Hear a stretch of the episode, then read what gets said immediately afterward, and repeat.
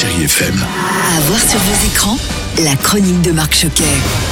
Bonjour à tous et merci d'être toujours aussi nombreux à écouter toute l'actualité ciné à travers ce podcast. Et j'ai envie de dire quelle semaine avec encore un large choix pour tous. Allez, je commence avec C'est quoi ce papy de Gabriel Julien Laferrière avec Chantal Latsou, Patrick Chenet, Julie Gaillet et bien sûr toujours les mêmes enfants. Ils ont d'ailleurs bien grandi. C'est tes enfants Tu vois avec un môme de 12 ans Il y a une date de péremption quand même, non? Après, c'est quoi cette mamie? Plus de 1 million et demi de spectateurs. C'est quoi ce papy? Va vous faire toujours rire, mais aussi vous émouvoir. Aurore, la plus déjantée des mamies, va retrouver grâce à ses petits-enfants son amour de jeunesse. Un papy pas toujours facile à vivre et les choses ne vont pas vraiment se passer comme prévu. Chantal là-dessous, bonjour. Je disais que cette comédie allait peut-être dans une direction différente des deux premiers, non? Il va plus loin, il m'a fait aller dans les, sentiments, dans l'amour, dans le chose que je fais pas trop. Je suis un peu à l'emporte-pièce. euh, quand on est humoriste, comique, on, balance un peu tout ça comme ça. Et j'ai trouvé ça euh, intéressant en fait.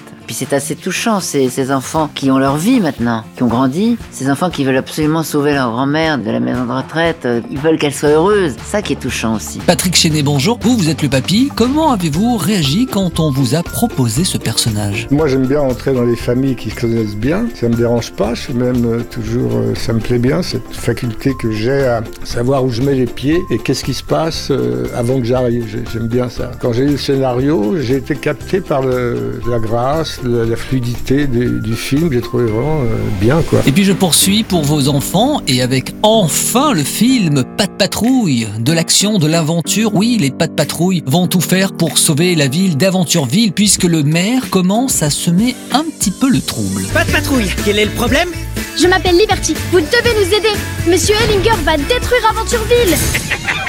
On est parti. Il faut sauver Aventureville. Écoutez voix française, Valentina, gagnante de l'Eurovision Junior et membre des Kids United Nouvelle Génération, elle est Liberty, c'est la nouvelle alliée de la Pat Patrouille. Et Johan Fadjanelli, présentateur star des enfants, il est Frankie Fouine Partout. Alors lui c'est le journaliste star de la chaîne info d'Aventureville. Et il nous parle justement de ses héros. Les pas de patrouille, c'est six chiens avec euh, Ryder, euh, Ryder à la tête, six chiens euh, qui vont sauver la planète. Pour des aventures extraordinaires, eu 150 épisodes à la télé, les parents je sais que vous connaissez forcément parce que vos enfants regardent pas de patrouille tous les jours. Ils ont cette volonté de faire passer les autres, de les sauver avant de se préoccuper d'eux-mêmes.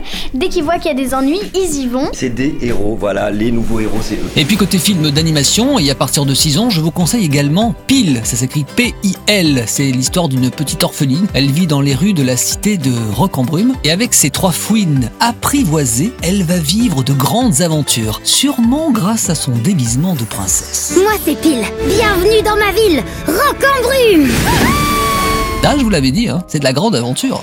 Et puis pour terminer, dans un registre plus cinéma d'auteur, notez trois coups de cœur. Le premier film, c'est sentimental, c'est drôle, c'est subtil, et ça va parler à beaucoup de couples, je vous le recommande vivement, c'est un excellent film espagnol. Ensuite, j'ai aussi aimé Passion simple de Daniel Arbide avec Laetitia Doche, et d'ailleurs l'actrice nous parle de l'histoire. C'est un film qui essaie de décortiquer qu'est-ce qui se passe chez un homme ou une femme qui tombe amoureux, l'attente, les moments où on voit la personne. Moi, ça me fait beaucoup de bien de l'avoir fait et d'imaginer qu'il va sortir à un moment où les gens vont sortir du confinement, ils vont avoir envie de rêver. Et c'est un film où il y a du rêve, il y a aussi de la souffrance, bien sûr, parce que l'un va avec l'autre. C'est un film qui donne envie d'aimer, quoi. Et puis je termine avec Rouge de Farid Bentoumi avec Zita Enro, Sami Bouagila et Céline Salette. Inspiré d'une histoire vraie, ce thriller écologique haletant va vous tenir en haleine du début jusqu'à la dernière seconde.